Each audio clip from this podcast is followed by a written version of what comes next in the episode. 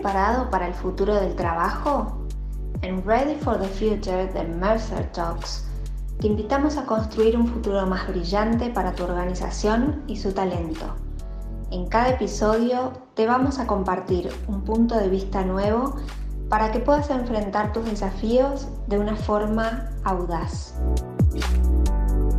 En este episodio entrevistamos a Louis Garrett, partner de Mercer y experto en People Science y Employee Experience, que desde Singapur nos habla sobre los aprendizajes de Asia durante la pandemia y los aceleradores digitales a nivel global.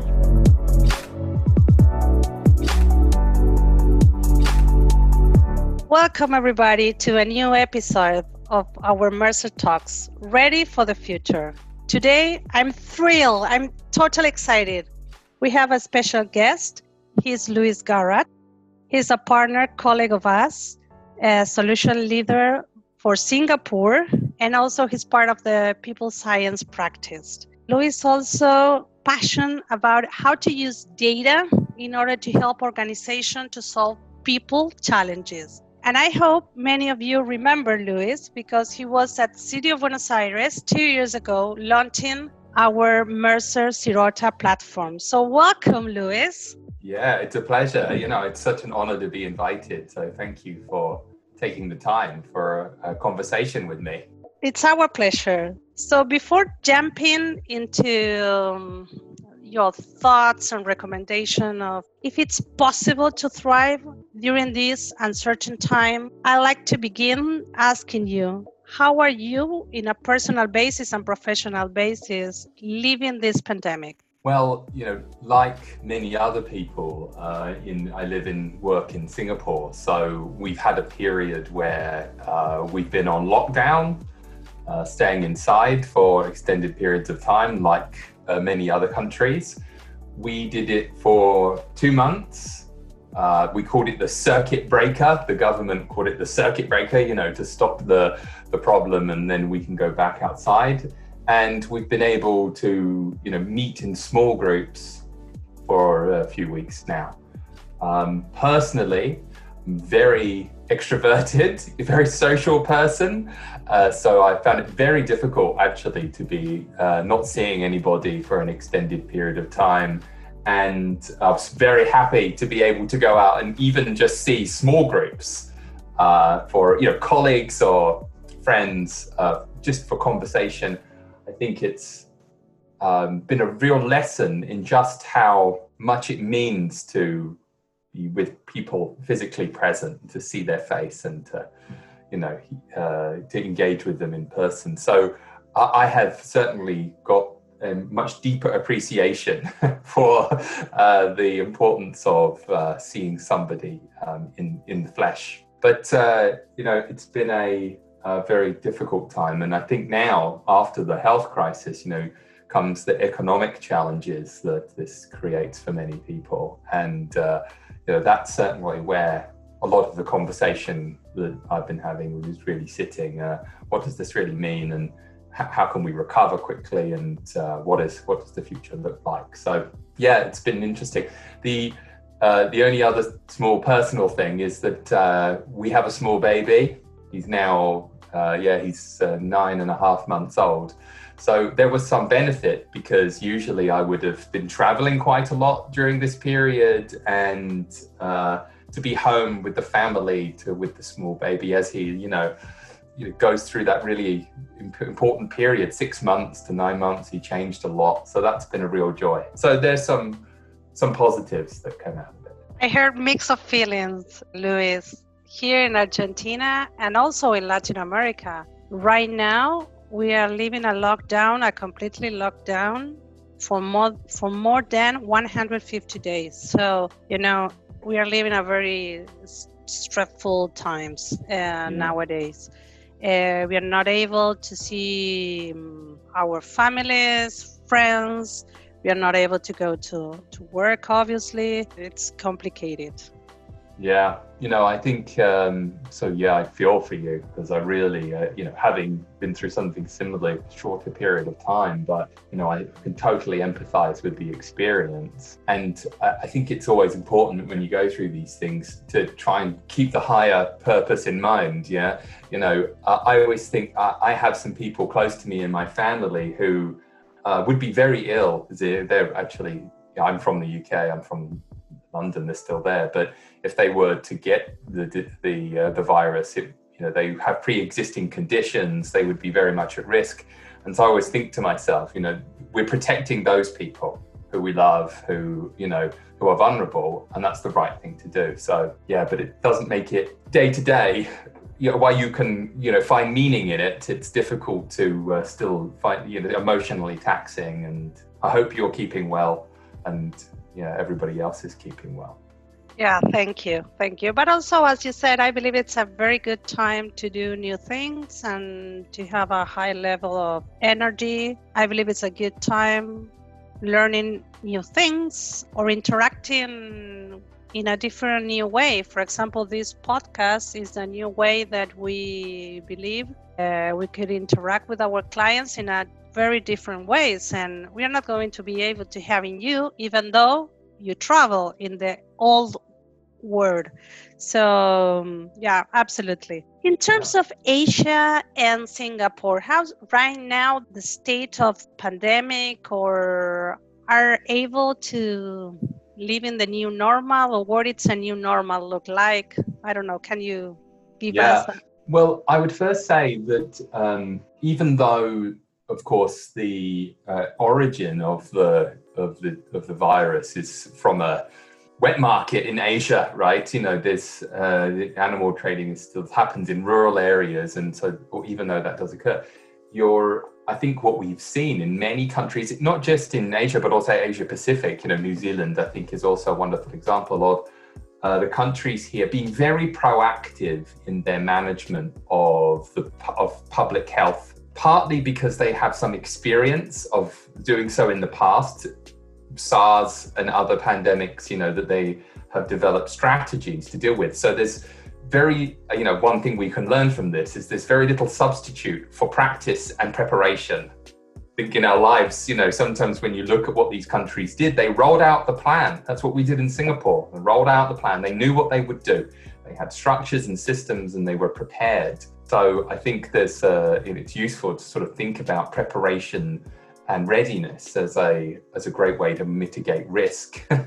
but um, also, it's a many populations in Asia and have an interesting relationships with their, their government because it's a very disciplined collective, very uh, sort of set of communities. You know, in Singapore, if we just use example from here, rules were very strictly enforced very quickly uh, we've had a, a, because of that, I think you know the way that public health had been managed, uh, even though it is a very densely populated island, we've had very few, we've had very few uh, casualties. You know, the fatality rate is very low, and I think that's sort of fairly true of other parts of um, Asia too. You know, in Vietnam, for example, I think they have had zero deaths, which is quite remarkable.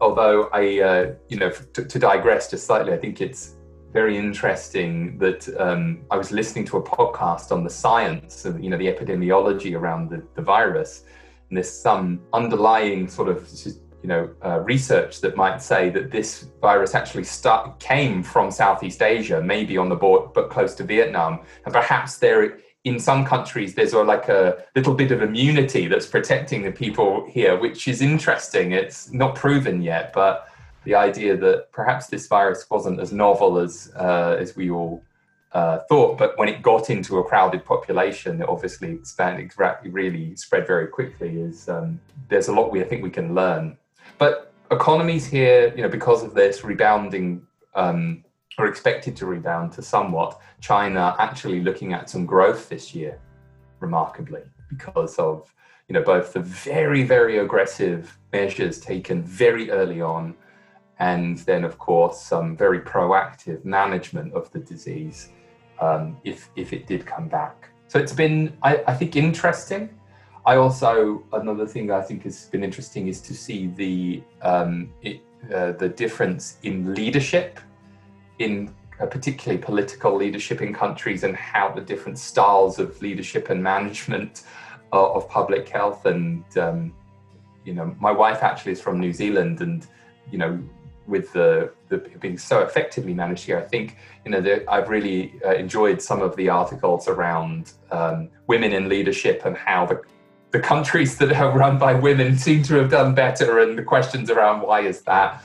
So I I, I think uh, this while it's been very difficult, perhaps we've, also got some good opportunities to learn a tremendous amount about important topics. And Luis, do you have any thought about that? Because I'm passionate about women in leadership, and yeah. when you see how well women are handling the situation, not only thinking of health issue, but also the economic and how they are being a very empathetic leader, talking to kids and saying, "Please stay safe." So, yes. what are your thoughts around women leadership? Well, I mean, the, the, well, the first thing is that um, it's still a disproportionate. Well, it's still a disappointingly small sample of leaders, which is a message in and of itself. You know, the reason we're paying, you know, uh, that it's difficult to say conclusively that having uh, a woman in a senior leadership position or, or, in the main leadership position in your country is beneficial is because it's such a small data set so, which in and of itself is a message. But when we look at Germany, Taiwan, uh, New Zealand, and other countries we can all think of where you know there are uh, strong female leaders, um, you do, as you say, see a tendency for more empathetic listening, a, a, a strong desire for doing the right thing by the community, a focus on understanding experts and protecting people. You know, very little sort of focus on what's in it for the leader, you know, this kind of almost servant leadership style. And I, I don't think it's just women who have displayed that. Um, I do think there are other countries that have also done well where the leaders have very much adopted that kind of style, you know, men too. And you tend to see that it seems to be more predictive, perhaps, of uh, or of uh, greater control over the public health crisis. I, I do think that, for, you know, there. Uh, I was listening to someone the other day to say that perhaps one of the things is that um, the societies that have women in leadership positions, one of the reasons why they might be more effective at dealing with the pandemic is because they are a society that values competence and uh, you know other you know the fact that the woman that there's a woman in charge the fact that she had even had the opportunity might show deeper cultural and systemic uh, attributes of the society, which enabled her to succeed, yeah, but absolutely. also contribute to effective management of the pandemic. So, you know, it's a it's a complex picture, but um, I think you know in the modern era, it's wonderful to see that we have some such great role models for effective leaders that we can and, celebrate. And I, I would like to grab something that you, you said about well prepared, using the plan, use the protocols. How do you believe that fit with, the, with this idea uh, of not using the same recipe? I love or I learned from you uh, that you work best when you are well prepared but unscripted, and I and I love it. Uh, but how can you do it? Because it's very difficult because when you prepare and train, even though we are to be on script, so why don't you give us a little bit of recommendation or color about that? How, how you can do that? Yeah, you know, it's interesting, Cecilia, because, you know, in many ways, re- that kind of readiness um, be well prepared in that way, etc., It's almost the opposite sometimes of efficiency. Because, you know, in some ways, it's a bit like studying for an exam, isn't it? You know, when you go to school, you know, you know, don't know what the questions on the exam will be. So you have to study everything. And, you, know, uh, and so I think life is like that, and um, it is therefore important. You know, that is why I say I'm well, I need to be well prepared but unscripted, because you know I I spend I don't just pay interest to the particular thing that I've been asked to do. Very often, I like to read widely and sort of understand understand a broad range of issues. So even though I'm very passionate and interested in workplace psychology. I'm also very interested in associated topics, philosophy, history, you know, where um, which can tell us a lot about hum- the nature of human nature, so to say. And so um, the problem is uh, that you know I can't therefore um, be scripted because you know it doesn't. I don't get much energy from being told specifically what to do. It's not in my character. Um, but I, I, think it also makes me much more adaptable uh, in situations where I have to be. And I think societies can learn from this too, or we all can kind of say, look, you know, there's one of the thing about things about being agile is be about being well prepared. I think sometimes we think of agile as, you know, just turning on a dime or being able to do anything, uh, uh, you know, just to change your mind very quickly. And that's not the definition of agile. It's absolutely not. When we're agile, we are, you know, um, constantly learning. And actually, I think the definition of, of agility and that kind of resilience is very often the ability to recognize new patterns because you've been practicing recognizing patterns or emergence of patterns as part of what you do in your life. So yeah, I mean, uh, you know, I uh, I live by that mantra. You know, you picked it up off my LinkedIn profile, but I also actually, by the way, came up with that because I learned that sometimes I thought because I work best when I'm unscripted that I did not need to prepare. And I've learned my lesson that actually it's the preparation that that uh, enables that possibility. Um, so you know, I if uh, that, that's why I have to remind myself constantly that uh, you know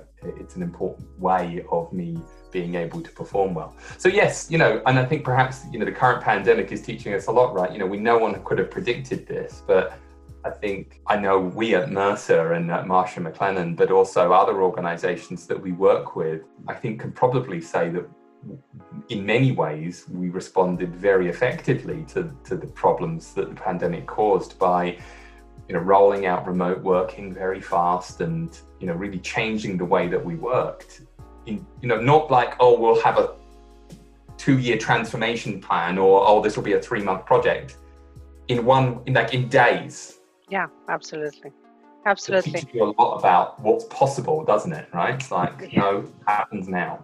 Talking about remote work, how companies are handling uh, this new normal. In, in Asia, employees are returning to work in a physical world or keep working remotely? Yeah, uh, so um, what would I say? First of all, many people have decided to return to a physical workplace to be physically present with others. Um, there are limits on the numbers of people who can attend spaces still, mo- most places in Asia. And so, of course, not everyone could go. So it tends to be a hybrid or a mix. Um, but, you know, I think as soon as people were allowed, they started to ret- return to the office. What has been interesting is that uh, traveling is still down, partly because it's more risky, um, but also partly because companies funding it less for obvious reasons. And so, you know, people are being more creative about how they can engage with each other at distance. Um, and I also think that you know many people during the uh, lockdown periods learned to work differently. They learned new behaviors that they realized could enable them to be um, more productive in certain situations. So I think what's been helpful in Asia is that I think we've seen some rapid adoption of new digital technologies that we've seen, and you know that becoming more acceptable from uh, across all layers of the organization. I think presenteeism as a concept, you know, I need to be seen by the boss in order to be known that I am work at work. Yeah, that you know, it's not possible. So I think we've all kind of now started to step back and say, well, perhaps there are different ways to judge someone's contribution to uh, to the workplace, and I think that's been a positive shift. But again, I think that um, you know people also do value being physically present in uh, in some contexts, and where possible, we have seen in China, for example, people going back to the office.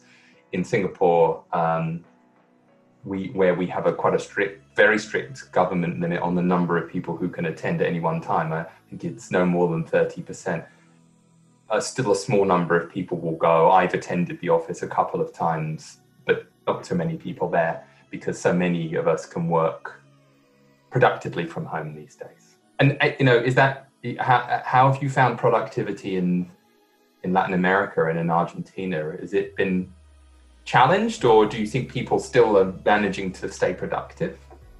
Yeah, I can tell you that companies in Argentina are not seeing a problem of productive right now. People are adapting very well into this flexible adaptive work. What I can tell you, so absolutely, what we can see is uh, technology uh, was able to work from home or from anywhere, uh, but the mindset of the leaders and the people from our organizations are not ready to do it. And the pandemic forced us to do it. Mm-hmm.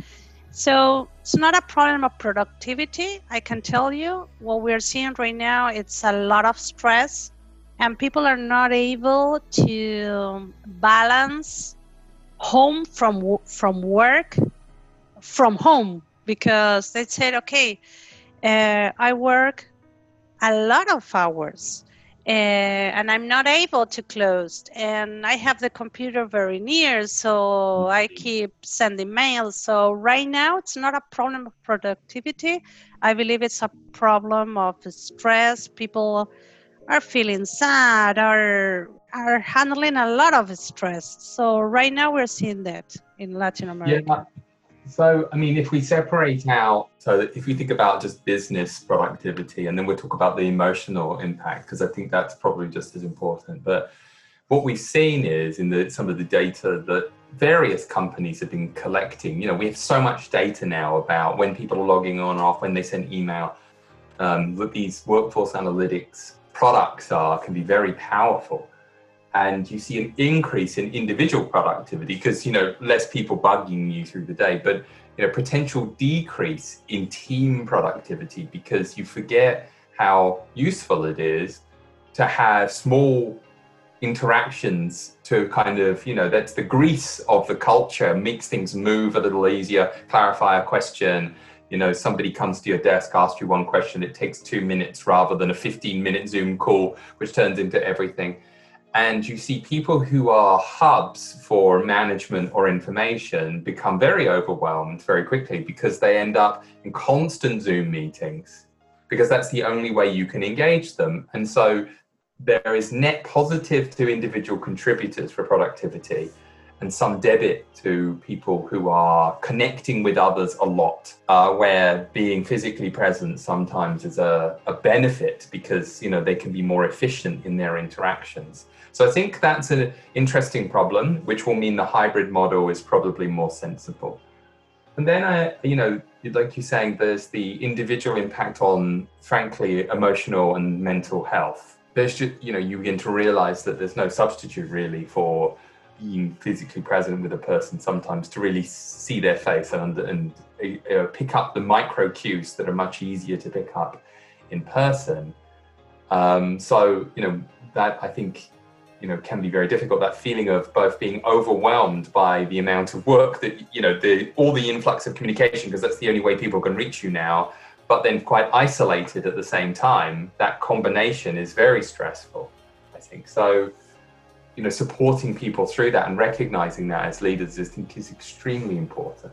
Uh, you know, I think it's uh, something that most organizations are taking seriously. But, uh, you know, to couple that with the financial un- un- instability, uh, it's going to be something that we're really going to have to pay very careful attention to because people will find it very challenging. Yeah, absolutely. Taking care of what we're asking me about Latin America, uh, you have a global perspective on on leaders. Uh, so, what are your learnings, or what you're seeing in terms of they're facing new challenges, or facing the same challenges in this new environment, on these new normal leaders with your teams? What are your thoughts around that? Yeah, I mean, so a few things. So, first of all, I think that you know, any, a situation like this is always uh, gives everyone pause for thought. You know, like it's a bit like uh, stop. Am I doing the right things uh, with my not just my work but with my life? It's like wait, and um, that you know it's been called by some, including I've described it this way, a, a, an accelerator. The pandemic has accelerated some trends, like you mentioned earlier. You know, the move towards digital working. You know, can we work from home flexibly? Well, there wasn't the trust from leaders. Now they have no choice, and now everyone can. And to reverse this will be hard now because we all know we can work from home and connect and you know so the trend has been accelerated and there are many other things i think that have uh, that have been brought forward um, i think we will see so for leaders i think they're looking at you know the, the greater adoption of technologies now to drive efficiency okay so they're like all right um, because of that much more focus on it, it, the people aspects. I mean, the paradox is the more technology you bring into the organization, the more your job is to manage the human aspects of your organization. Because the data just, technology does the data. Not like, oh, I need the team to do that anymore. The technology, you get a dashboard, someone just designs it for you, there it is. So the social aspects become even more important because what else have you got left as a leader?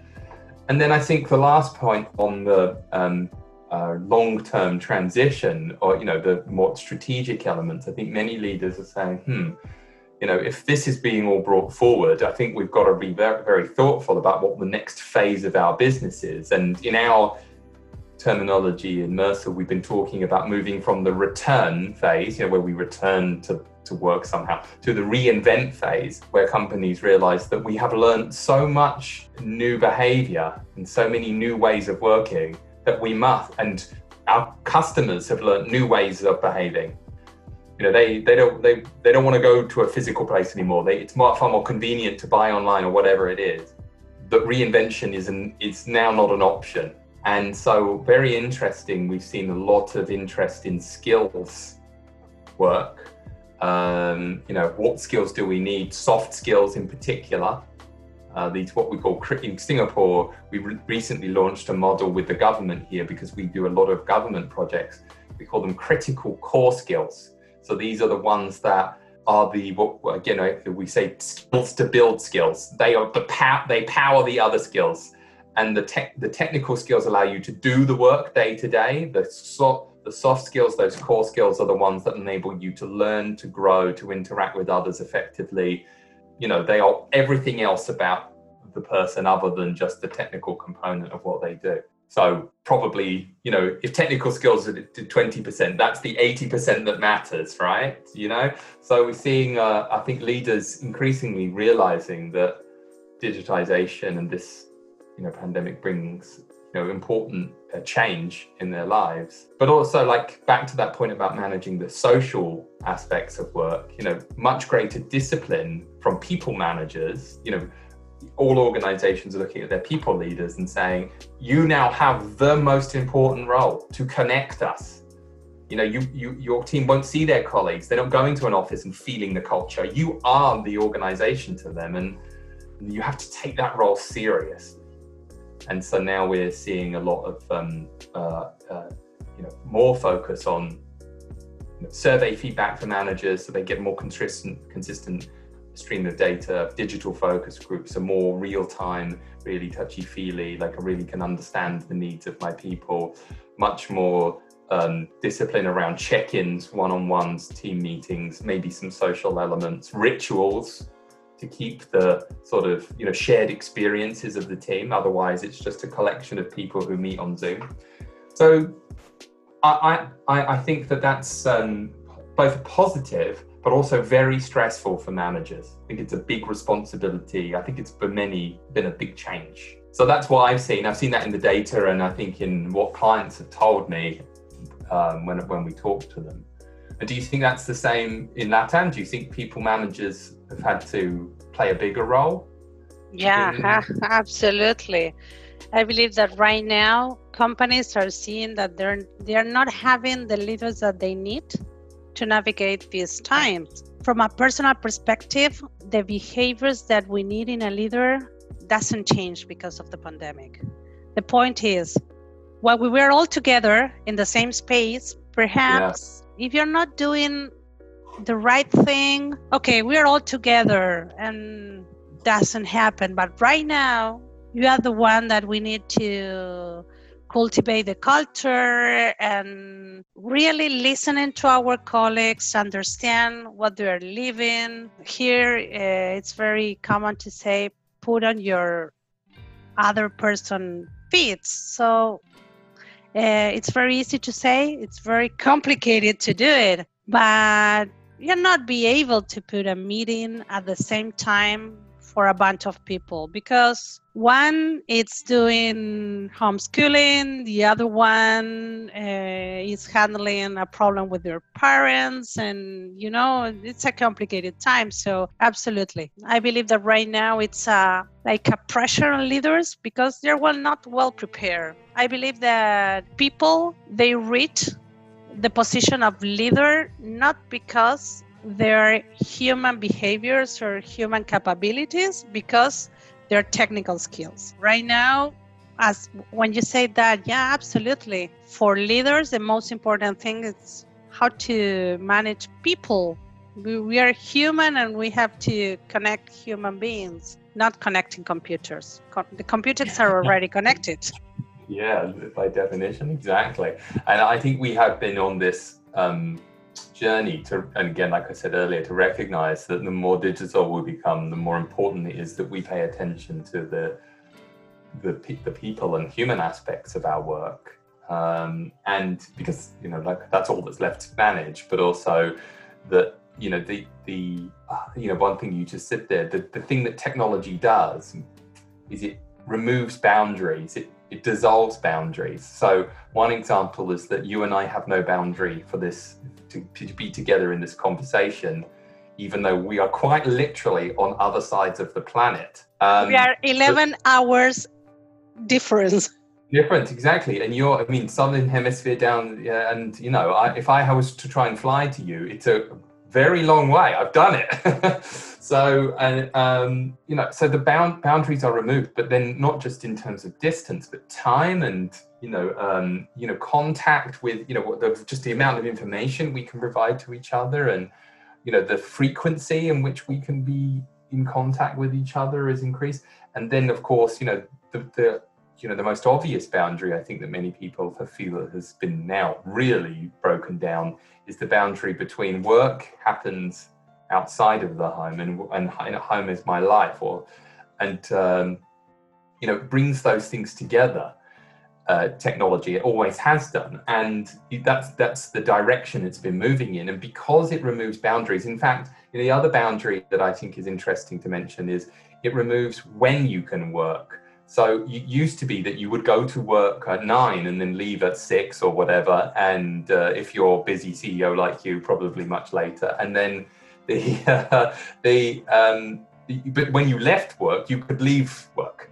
Whereas now, you know, you have to be much more self-directed, and perhaps you know, as the chief executive, you would you would expect to be self-directed. That's kind of your job, but for now even the most junior person in the organization, you know, the, the person who has just joined, they have to be much more self-directed.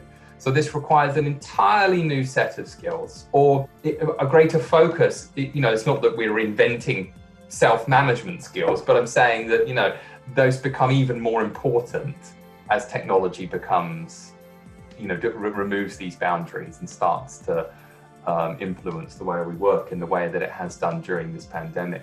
And that to me, I think is again a very big cornerstone of resilience, right? Like you're, you talked about how do we live through this incredibly difficult time. Unfortunately, part of it is to be disciplined, to be to have routine, to you know to build some predictability for yourself, to have that because that's very healthy for a person. And there's no one else around to do that for you but you right now. Absolutely, Luis.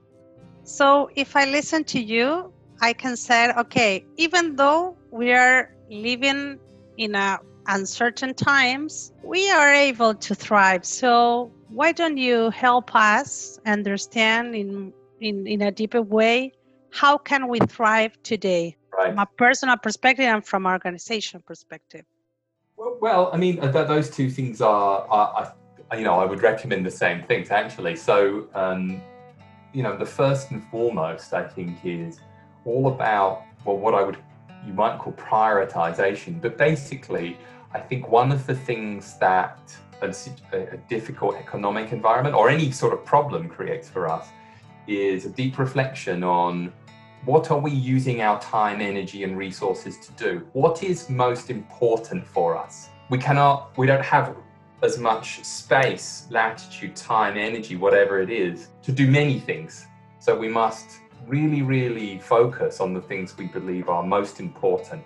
And so that then you really get to see what organizations value when they are challenged like this and what individuals value. Where do they spend their time when they really have to choose? And I think that's a, while it's, um, it's painful, I think sometimes it is a healthy process for us to choose to start to say, well, where, where should our energy be, and am I spending my time on the right thing. So that's first, you know, really reflecting on making decisions about priorities. And I think for organizations, for individuals, I think that's okay, all right, so we can do that. But for organizations, it's particularly important because many have a tendency when things get difficult to do more like oh let's you know double our efforts uh, uh, which means double the number of things that we are doing which is then all of a sudden the organization is overwhelmed it's rather than doing 50% of five things you do 10% of 10 things and it's and so productivity drops and you know everybody uh, loses so i think decisions this is what we'll focus on this is why because it's important to us and you know i think is important so that's one second then as i say is is discipline around um, setting your rituals, making sure that you are focused on execution and progress. Because even in a difficult economy, we must make sure that we're always moving forward. In fact, one of the, the really great messages that I read was from the Mercer China CEO very early on. And one of her key sort of learnings was um, don't stop. Like, don't, you know, always find some way to move forward every day because if you stop, then starting up again is way harder, right? So you know, even I think personal lessons there. It's about okay, you know, you know what, what every day, you know, decide what you will do and complete things because that's both useful, productive, but also motivating. When you feel that you accomplish something every day, then you know you can keep moving. The other thing that I think is important for us all to do is to have some acceptance that things are hard. So I think one of the fallacies of resilience is that some or you know thriving is that if it's difficult, that the best way to to overcome that is to ignore that it's difficult. And I, I think that is a flawed strategy. You know, if your response to a difficult situation is to either ignore it or not realize that it's difficult, then there's something wrong with you, like you're deluded. So, um, you know, I think understanding that the environment is hard, that you appreciate that that will have an impact on you, and therefore you might need more time to recover. Like to, to you know, I, I have personally found that I used to be able to work all the time because I'd have a change of environment and meet people. They would give me energy, etc. But in the in the lockdown, I had to moderate my time much more carefully because I needed more time to recover. I, it was harder work working alone on a, on a screen all day. And unless you appreciate that, you can burn out. So I think, you know, some sort of recognition that it's okay if stuff is difficult, it's okay for it to be difficult. But that means that you need to make sure that you have a time to recover and you're not, you know, work up all night working. It's, it's to no one's benefit, basically so yeah, those. I mean, that's a long list of, of uh, things. I think, Cecilia, but you know, the last sort of underscoring thing I would say, and which sort of has been sort of a theme in our conversation, is the importance of of learning. You know, we can.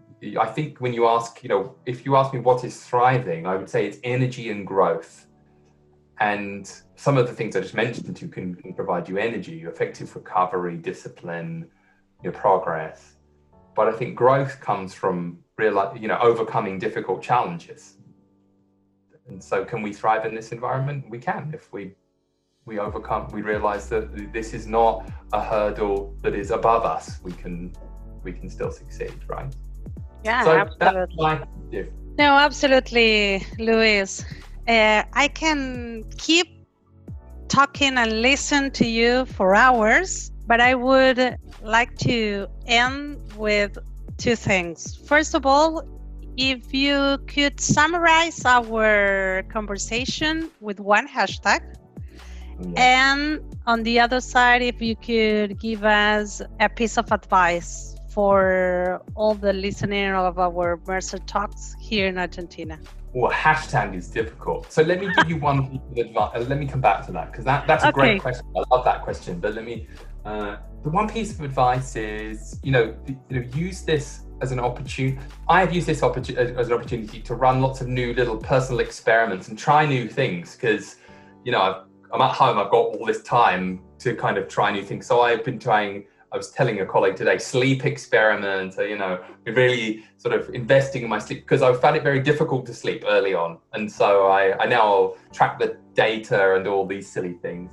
So, you know, don't use, don't, don't let the opportunity to learn things about yourself pass you by. Self awareness is a wonderfully important and useful attribute in a person and I think we can learn a lot about ourselves through this uh, current context. So I hope people can find the opportunity to do that just by paying attention to themselves, right? Being mindful. In terms of a hashtag, uh, I don't know, learn, you know, learn from adversity or something. I don't know. Oh, wow, that's a, I, I, like, you know, I think a theme for our conversation has been, you know, what, what, what is this teaching us about, you, you know, being, you know, the being different or the other one is a digital accelerator. I love the idea that COVID 19 is a is a, an accelerator of you know, the world around us and the digital trends that we've been talking about for years. You know, future of work you and I have talked about before, and all these things. They you know they've kind of happened to us all overnight. So you know, digital accelerator I think is another one I would I would say is a good hashtag for this. Okay, thank you so much for being part of this uh, Mercer Talk. Thank you, Luis. For everybody, stay tuned for a new episode. Thank you.